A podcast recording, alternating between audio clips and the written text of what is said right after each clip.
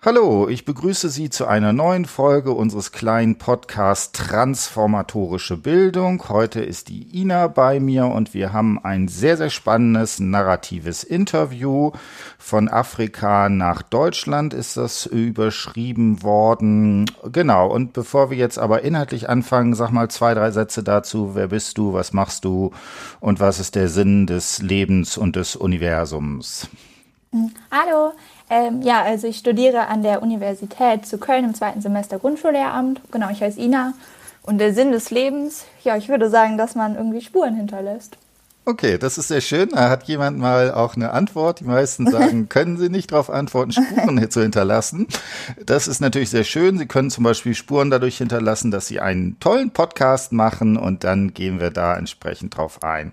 Gut, und äh, vielleicht zwei, drei Sätze kurz, damit man die Einordnung äh, hat. Also das war ein Seminar, was ich im letzten Semester gemacht habe, wo es so um Erziehung und Machtverhältnisse darin geht.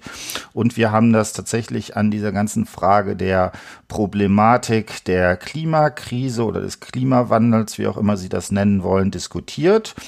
Und äh, wie das so immer bei mir ist, dann haben wir ein narratives Interview gemacht oder Sie als Gruppe haben ein solches gemacht und äh, also eine Sage, äh, also eine, sucht sich eine interessante Person daraus und sagt, erzähl mal. Und ähm, weil dieses Interview ist sehr spannend, weil das tatsächlich deutlich anders ist als die meisten anderen. Da kann ich vielleicht gleich noch was zu sagen.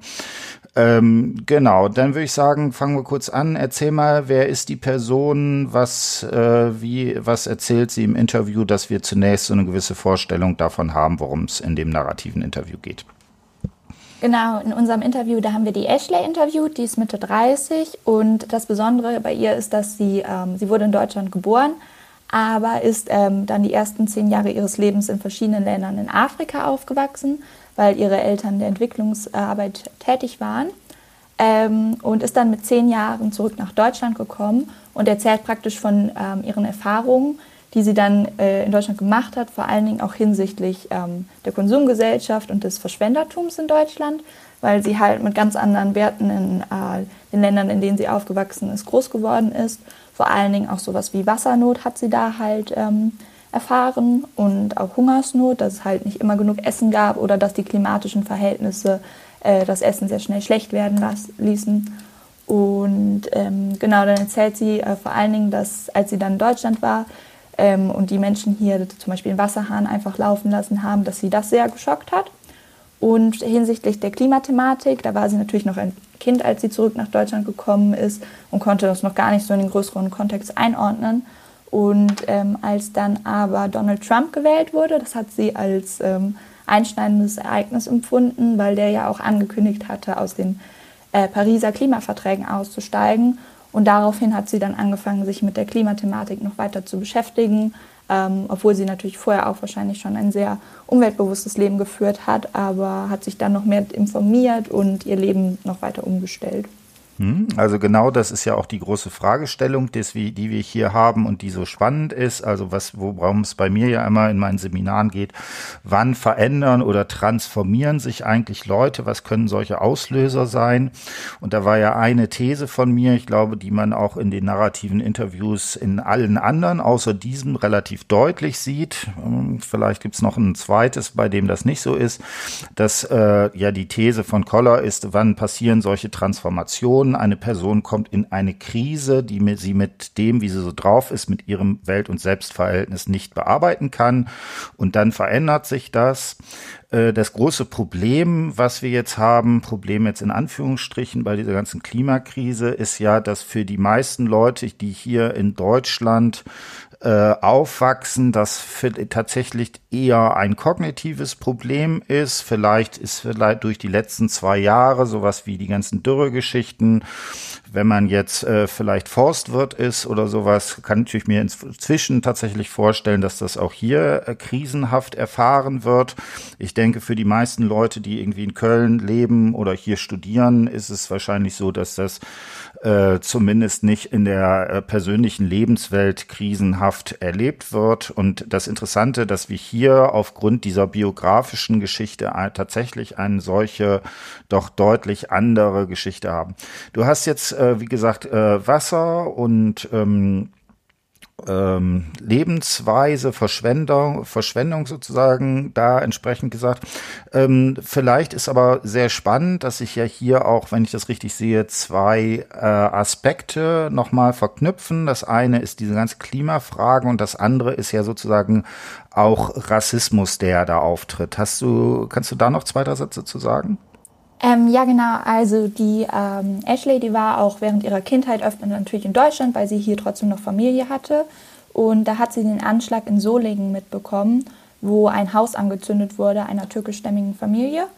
Und äh, das konnte sie damals, natürlich war sie noch ein Kind, aber überhaupt nicht verstehen, weil sich das ihrer Ordnung so entzogen hat, weil sie ja selber in einem Land aufgewachsen ist, wo sie fremd war ähm, und dort anscheinend nie diesen fremden Hass erfahren hat und sie sich einfach nicht vorstellen könnte, was Menschen dazu bewegt, gegen Fremde diese, was ist Fremde, aber gegen Menschen, die ihnen fremd wirken, äh, diesen Hass auszuüben. Hm, genau, ne? Und ich glaube, die hat auch in Solingen gelebt oder die Familie war da oder so. Genau, ihre Familie kam daher. Genau, so dass man da auch einen äh, konkreten äh, biografischen Bezug hat. Ne? Und das ist ja interessant, ne? auch jetzt mit Trump, dass sich halt hier sozusagen zwei dieser Themen, die da drin sind, die auch beide gerade äh, ziemlich aktuell sind, Klimakrise und natürlich wird gerade rauf und runter diskutiert äh, in Hinblick auf die Ermordung von Herrn Floyd, äh, dass es so ist, äh, dass dass diese beiden Themen natürlich in dem narrativen Interview sich entsprechend äh, da überschneiden. Also sehr, sehr spannend.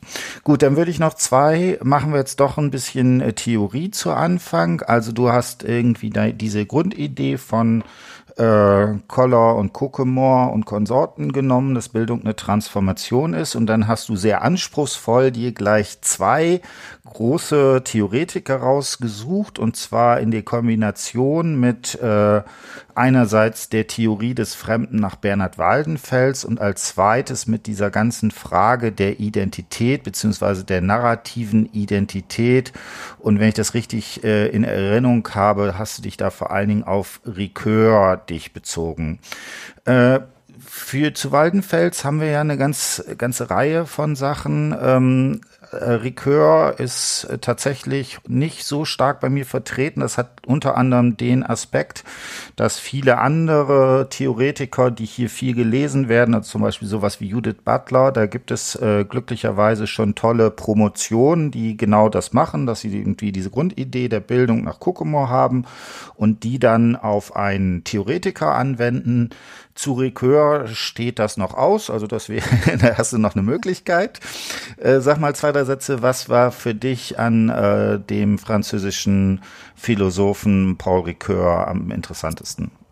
Also ich fand das sehr spannend, vor allen Dingen, weil wir uns ja mit narrativen Interviews beschäftigt haben, dass er ähm, ja gesagt hat, dass praktisch erst bei dem ähm, Erzählprozess, also erst in dem Moment, wo man eine Erfahrung artikuliert, dass man sie erst da wirklich erfahren kann. Und ich finde vor allen Dingen, wenn man ähm, sich das auf dieses narrative Interview, was wir jetzt auch hatten, anschaut, dann kann man halt auch sehen, dass sie ja in der, ähm, in der Reflexion ihrer Erfahrung wahrscheinlich noch neu, ganz neue Erfahrungen auch macht und ganz neue Kenntnisse gewinnt. Und das fand ich besonders äh, spannend. Hm? Sag noch mal zwei, drei Sätze, weil das ist immer so ein großes Problem. Ähm, auf der einen Seite ist dieser Begriff der Identität im Kontext des Strukturalismus, also bei Lacan, Foucault und Konsorten, sehr stark kritisiert worden, weil die These, die dahinter steht, ist, dass sowas wie Identität, also die gleichzeitig äh, immer auch auf einem Ausschluss beruht, also in dem Moment, wo ich mich mit etwas identifiziere, äh, schließe ich anderes entsprechend aus. Bei Lacan gibt es diese Formulierung, jedes Erkennen ist auch gleichzeitig ein Verkennen. Das heißt, hier gibt es eine starke Kritik. Es ist kein Wunder, dass äh, Koller und Kuckemore in diesem, in dem Kontext immer von Welt- und Selbstverhältnis reden oder in neueren Publikationen von Kuckemore auch sowas wie Welt-Selbstverhältnis äh, um aus dieser Problematik der Identität rauszukommen. Was würdest du sagen, was ist für, sind für dich die wichtigsten Sachen, die Ricoeur jetzt zu dieser Frage der Identität beitragen kann? Also er, äh, wenn ich das richtig äh, noch in Erinnerung habe, verneint ja auch praktisch, dass es so einen festen Kern gibt im Menschen. Ähm, und er sagt ja praktisch, durch diese narrative Identität, die halt beim Erzählprozess erzeugt wird, kann man hinterher auf die ähm, Identität einer Person schließen aber dass diese Identität eigentlich, also einer Person, eigentlich die Übereinstimmung zu sich selbst in verschiedenen Rollen und zu verschiedenen Zeiten ist. Also dass man praktisch bei diesem Erzählprozess merkt, okay, auch wenn ich mich verändert habe, auch wenn ich ähm, verschiedene, also verschiedene Lebensphasen war, verschiedenen Rollen war, gibt es trotzdem irgendwie eine Übereinstimmung zu, mich zu mir selber, aber es ist nicht im Kern gleichzusetzen. Genau, ne, das ist eine der ganz wichtigen Sachen. Und zwar ist so ein bisschen der Trick, das finde ich ist immer typisch Ricoeur, dass er das Problem quasi zur Lösung erklärt. Also, ne, wie gesagt, es gibt diese starke Kritik davon, daran, dass man sowas wie Identität als einen Kern denkt, der mehr oder weniger gleich ist, der also zu sich selbst identisch bleibt.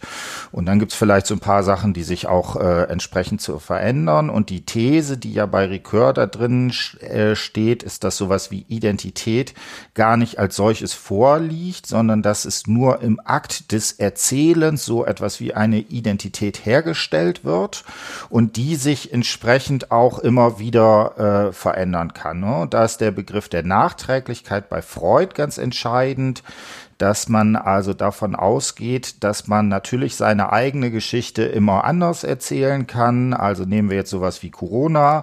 Da kann man jetzt sagen, ja, das war für mich eine große Herausforderung und so weiter. Äh, zwei Monate später könnte ich aber auch sowas erzählen wie, ja, dabei hat, habe ich gelernt, dass das so und so ist, also dass ich nachträglich dem eine äh, entsprechende Deutung gebe und dieses sozusagen in dem Prozess des Erzählens da drin ist. Ähm, vielleicht äh, sagst du noch ein paar Sätze, wenn du das nicht genau hast, könnte ich da auch was zu sagen. Kannst du noch mal sagen, was für Ricoeur Erzählen ist?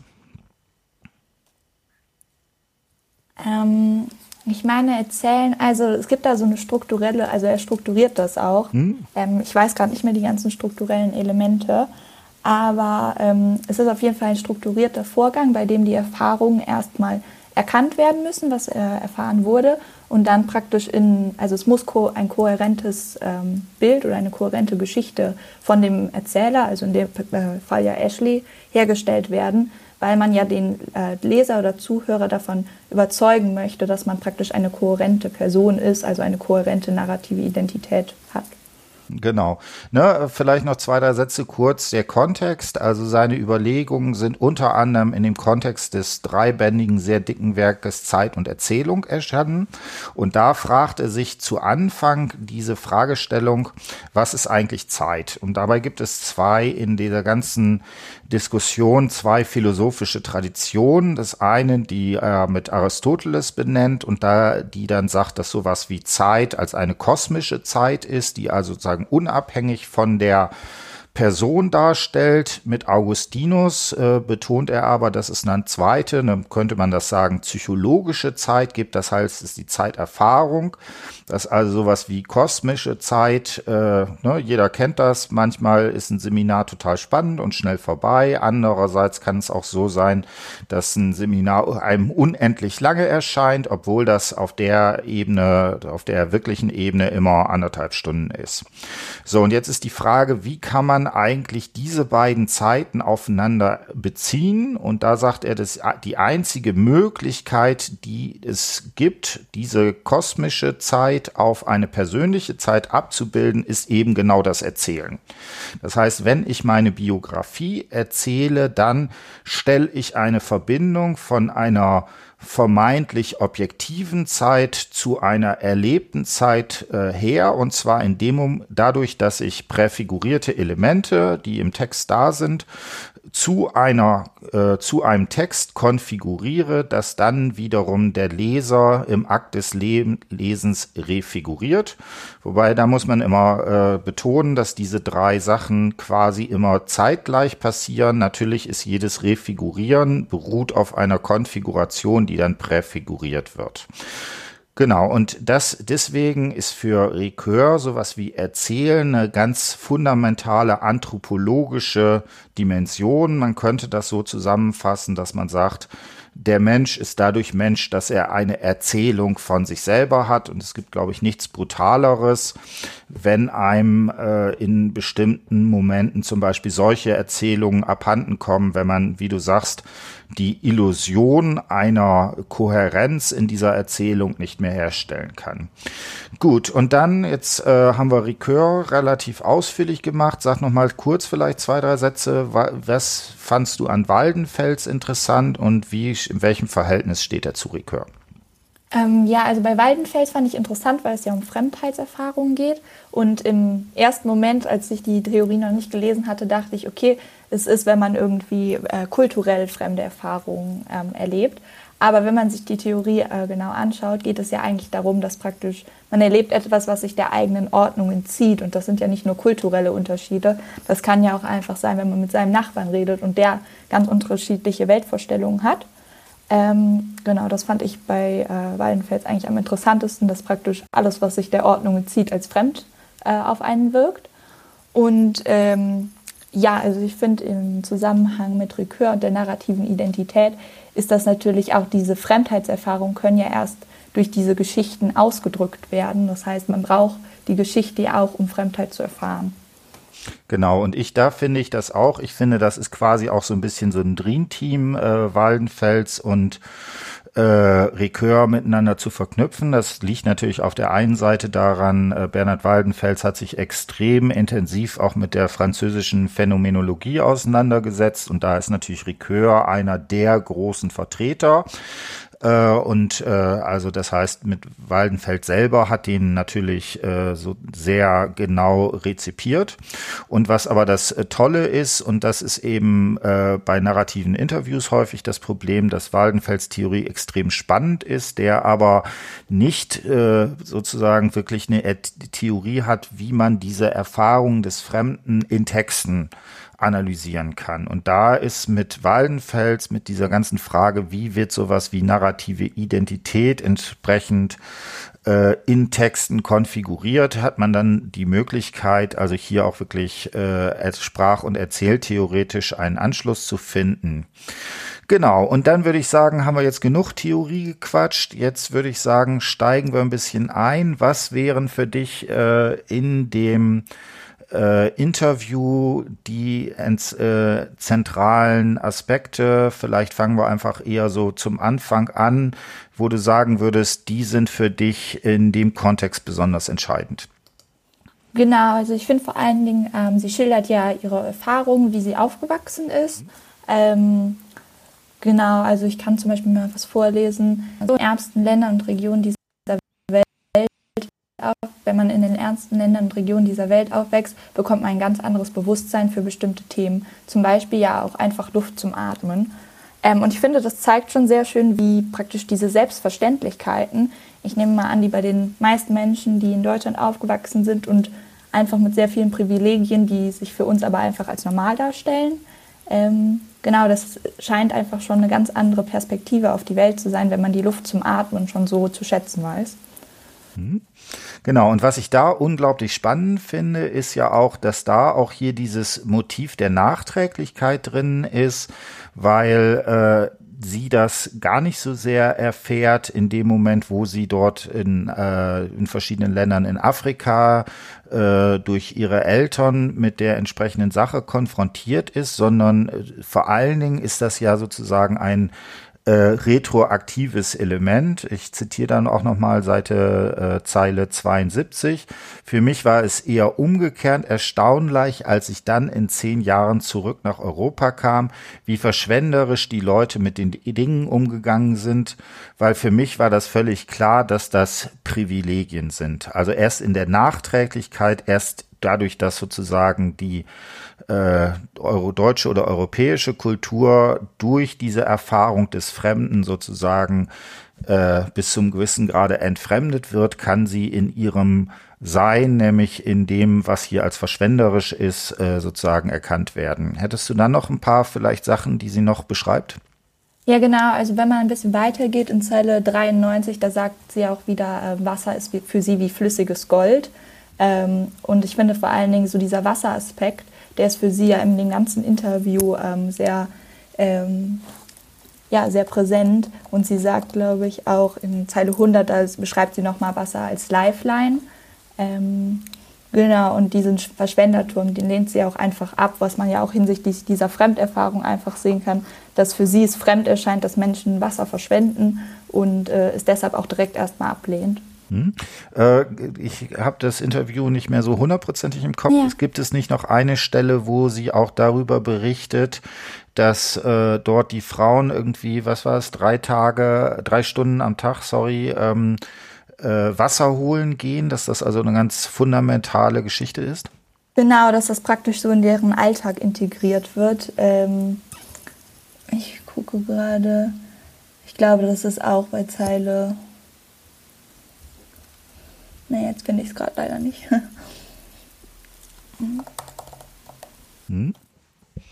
Genau, also ne, da ist hier genau dieses Ding, dass also das, was etwas, was zunächst als äh, etwas ist, was sozusagen für uns äh, absolut selbstverständlich ist, ist ganz egal, wo man hingeht. Man dreht einen Wasserhahn auf und dann kommt da einfach äh, trinkbares Wasser rein. Das ist leider für große Teile der Weltbevölkerung eben nicht selbstverständlich. Ich hatte das jetzt gerade mit dieser Dürresituation in Deutschland angeguckt. Tatsächlich könnte es aufgrund des Klimawandels möglicherweise auch so sein, dass wir auch in Deutschland äh, dort in entsprechende Probleme reinkommen. Also es gibt durchaus Bereiche, wo da auch schon darüber nachdiskutiert wird, ob zum Beispiel man die das äh, Verwenden von Wasser entsprechend ähm, äh, sanktionieren oder reglementieren müsste. Genau, hast du jetzt die Stelle?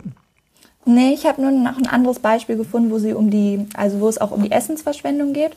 Ähm, da sagt sie ja, äh, als sie in Togo gelebt haben und einen, ähm, einen Sack Reis hatten, also es waren 100 Kilo, ähm, und dadurch, dass das Klima natürlich sehr heiß ist, waren dann sehr schnell Maden da drin. Und da spricht sie auch von die Guten ins Töpfchen, die Schlechten ins Kröpfchen, was ich auch eine sehr schöne äh, sprachliche Beschreibung finde, ähm, wo sie halt auch beschreibt, dass äh, das Essen da auch sowas ähm, Wertvolles ist, weil es einfach nicht lange haltbar ist durch die klimatischen Bedingungen. Und ich denke, das ist ja auch nochmal eine ganz andere Erfahrung, wenn man in anderen Klimazonen aufwächst, wo man Essen nicht, ich weiß nicht, hier kann man es im Kühlschrank ja schon ein paar Tage halten und dass das da nicht einfach so einfach ist. Genau, ich glaube, der äh, Reis ist irgendwie nass geworden und so, dass er dann anfängt irgendwie äh, zu schimmeln.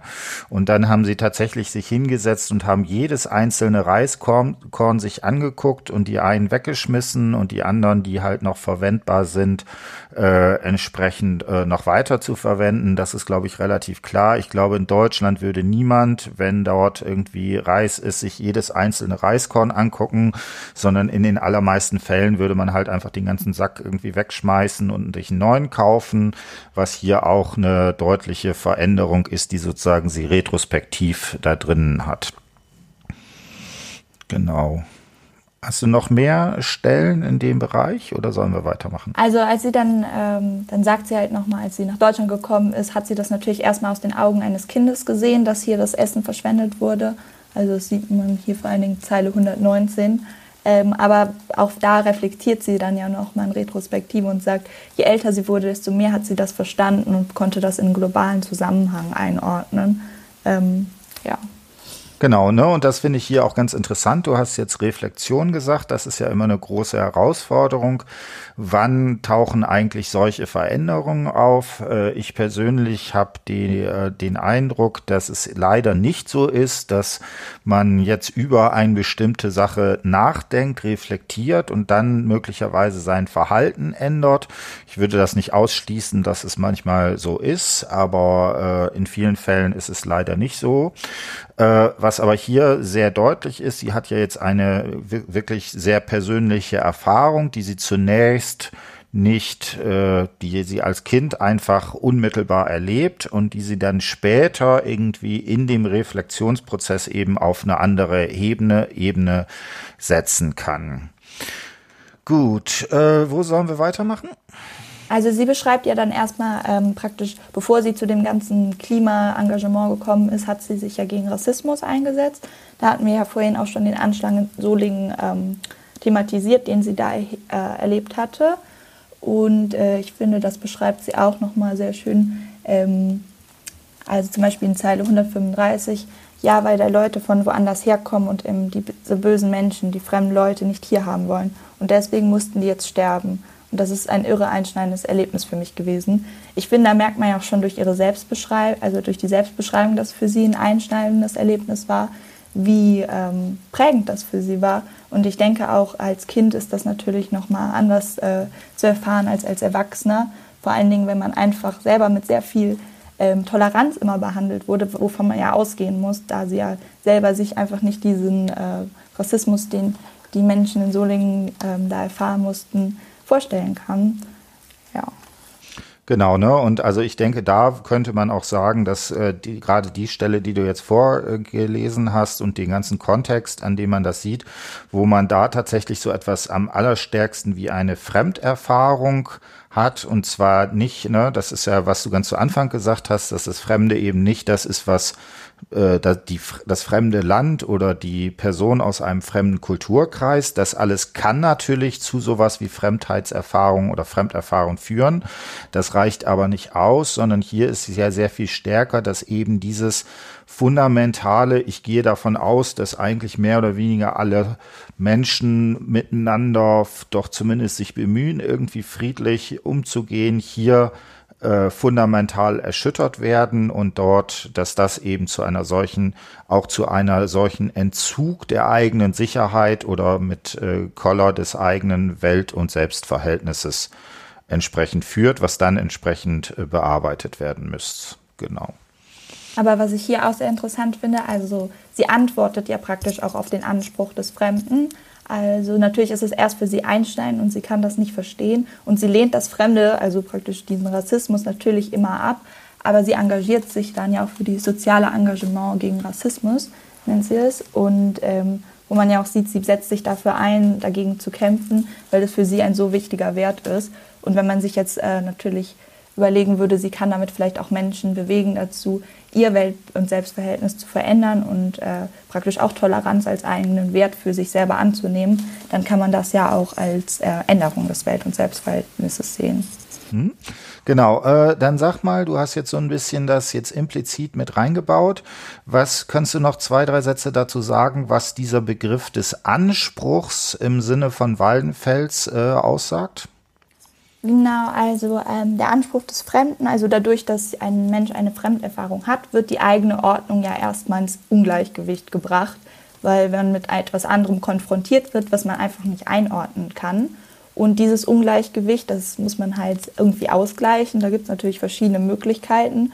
Und man könnte einerseits irgendwie die Abwehrmethode nehmen, zum Beispiel einfach sagen, okay, ich finde das, äh, also eine Anfeindung vornehmen und sagen, okay, ich grenze das Fremde aus, das gibt es für mich gar nicht. Ich folge meiner eigenen Ordnung, das für mich, was für mich Bekannte ist.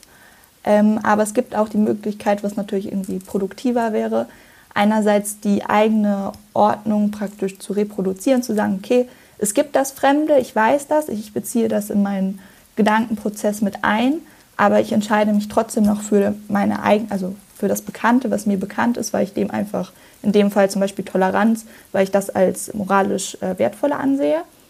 Oder man kann natürlich auch, wenn man jetzt ähm, sagt, okay, ich finde den anderen wert, der mir hier präsentiert wurde, also das Fremde. Ich finde das besser als das, was ich selber ähm, in meiner Ordnung vorher hatte, dann kann man das ja auch aufgreifen.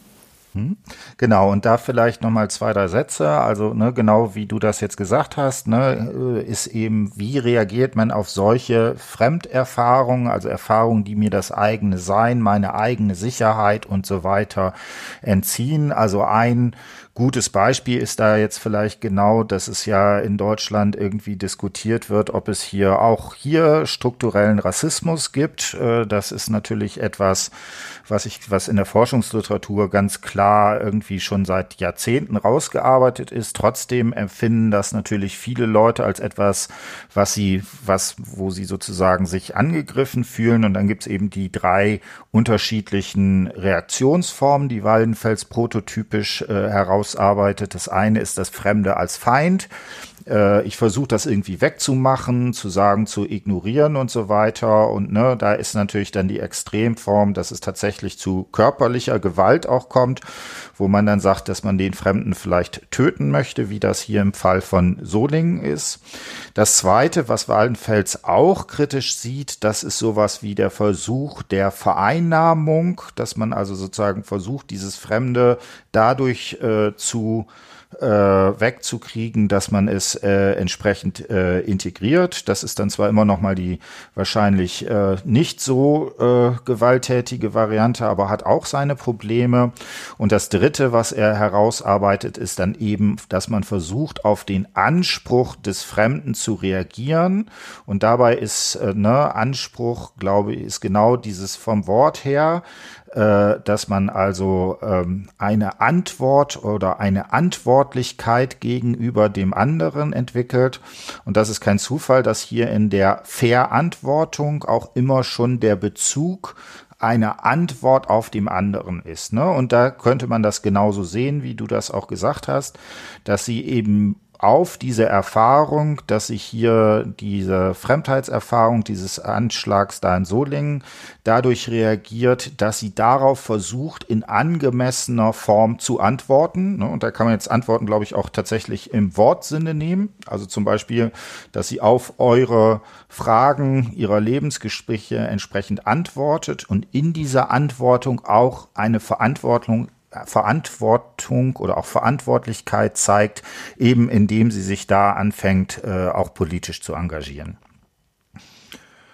Gut, ähm, wollen wir dann äh, bei ihr, wie das sozusagen jetzt in Hinblick auf Klima weitergeht, weitermachen oder hättest du vorher noch ja, was? Ja, genau.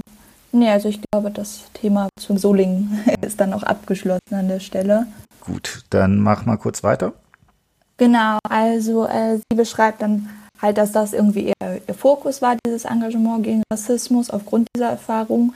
Ähm, und sagt zwar auch, dass sie zum Beispiel so etwas wie Müll getrennt hat, nicht unnötig viel mit dem Auto gefahren ist, ähm, was ja auch schon ein guter Schritt in die Richtung Klimaschutz ist. Mhm. Aber sie hat sich nicht, also es war nicht ihre Priorität. Und dann aber, als äh, Trump halt gesagt hat, er steigt aus dem Pariser Klimaverträgen aus, da hat sich für sie dann praktisch etwas geändert, weil sie vorher das, ähm, der Politik immer vertraut hat. Und sie sagt das jetzt auch in Zeile 146, da sitzen Leute am Drücker, die das irgendwie auf dem Schirm haben. Und bevor die Sache wirklich anbrennt, machen die schon was. Das hatte sie halt vorher immer geglaubt. Und jetzt äh, aber durch Trump, der sagt, nee, das ist mir egal, ich äh, steige da aus aus äh, wirtschaftlichen Gründen, ähm, hatte sie dann praktisch, ist dieses Vertrauen, was sie in die Politik hatte, ähm, erschüttert worden. Und äh, sie hat sich dann praktisch selbst in die Veran also verantwortlich gefühlt, dass sie etwas machen muss, weil es keine anderen Menschen gibt, in diesem Fall Politiker, die sich dafür so einsetzen. Und dann äh, beschreibt sie auch einen Wendepunkt. Ähm, also sie sagt, es gibt keinen, praktisch keinen Punkt, wo sie sagen können, okay, das ist jetzt, an dem Tag hat sich verändert, aber sie hat sich dann äh, durch diesen Auslöser mit dem Thema beschäftigt und Literatur gelesen ähm, und schreibt da aber auch immer noch diesen Bezug zu ihrer Biografie, also dass sie äh, in afrikanischen Ländern groß geworden ist, ähm, wo sie nicht diese Privilegien hatte. Praktisch diese Privilegien, okay, ich denke nicht über Klimawandel nach, weil wenn man in einer Region wohnt, wo ähm, das wichtig ist zu wissen, okay, wie wird die Dürre ganz schlimm dieses Jahr oder wird es ähm, Ernte geben, dann kann man sich ja nicht einfach davon freimachen dass man sagt, okay, es ist mir egal, ich denke einfach nicht drüber nach. Hm. Genau, ne? Und ich finde das auch sehr spannend, weil das ist auch was, was ich äh, in verschiedenen anderen Podcasts auch sehr umfangreich diskutiert habe. Ne? Man könnte das jetzt so in zwei Phasen sehen. Das erste, was du gesagt hast, sowas wie Müll trennen und äh, versuchen so ein bisschen Mobilität, also nicht so viel Auto zu fahren oder vielleicht nicht so viel zu fliegen oder sowas.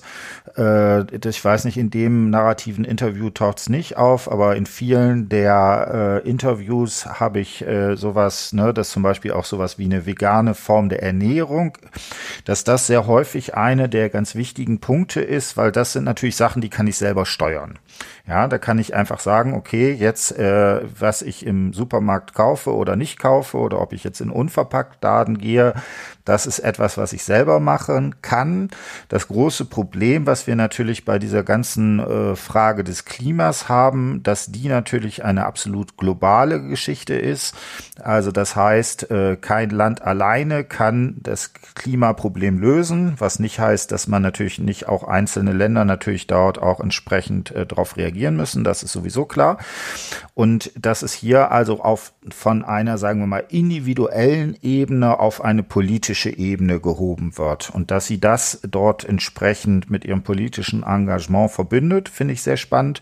Und was natürlich einen als äh, Bildungstheoretiker äh, sehr erfreut ist, ne, dass das dann auch mit ganz klassisch mit sowas wie Bildung eher in so einem traditionelleren Sinne, also man liest Bücher zu dem Thema und informiert sich, darin entsprechend auch verknüpft ist, dass man also hier sowohl so eine, sagen wir mal, eher eine emotionale Dimension, so einer Transformation, als auch vielleicht könnte man sagen, sowas wie eine kognitive Dimension, also der Reflexion damit drinnen hat. Genau wo sie jetzt schon auch die emotionale Ebene angesprochen hatte. Ähm, sie geht dann auch darauf ein, dass sie halt ähm, ja auch Freunde hat in den Ländern, die es wahrscheinlich zuerst treffen wird. Also wenn man sich äh, überlegt, dass die Auswirkungen des Klimawandels langsam natürlich auch in Deutschland ankommen, aber in anderen Ländern ja schon jahrelang äh, präsent sind und sie natürlich da einfach auch Menschen kennt, dann hat das Ganze ja auch nochmal einen ganz anderen emotionalen Effekt auf sie. Hm, das finde ich ist tatsächlich eine Dimension, die man in der ganzen äh, Diskussion um den Klimawandel äh, nicht äh, vergessen darf. Äh, einerseits ist sicherlich Deutschland ein, eines der Länder, die relativ stark irgendwie mit sich selber beschäftigt sind. Auf der anderen Seite ist es natürlich so, dass gerade auch die junge Generation, also es, es gab noch nie eine Generation, die so international vernetzt war, die also in vielen Fällen äh, die entsprechenden Länder auch schon besucht haben oder Freunde haben und man das inzwischen ja über Social Media auch Kontakte weiterhin pflegen kann, selbst über Kontinente hinweg, so dass ich glaube, dass es auch ein ganz entscheidender Motor ist, dass man hier so etwas wie eine persönliche Bezugnahme eben nicht nur in dem Sinne hat, dass es mich persönlich trifft, sondern dass es vielleicht auch Freunde und Bekannte aus anderen Ländern äh, dann tatsächlich direkt äh, treffen kann und damit natürlich eine ganz andere Form des Involviertseins äh, darin entsprechend darauf bezieht. Gut, ähm, dann würde ich sagen, wenn du jetzt nicht noch was hast, wie wäre so dein Fazit insgesamt? Was würdest du sagen, was war für dich das Entscheidende jetzt an dem Interview und auch an deiner Hausarbeit und so? Also was äh, mir eigentlich am meisten in Erinnerung auch geblieben ist, ist ähm, bei Wallenfels werden ja diese Reaktionsweisen auf die Fremderfahrung genannt, die, sie äh, die du vorhin auch schon ähm, herausgestellt hattest. Und ähm, da wird ja nicht wirklich darauf eingegangen, warum kommt es zur Anfeindung oder warum kommt es zu dieser Neuschöpfung oder wie kann man überhaupt auf den äh, Anspruch des Fremdens richtig antworten.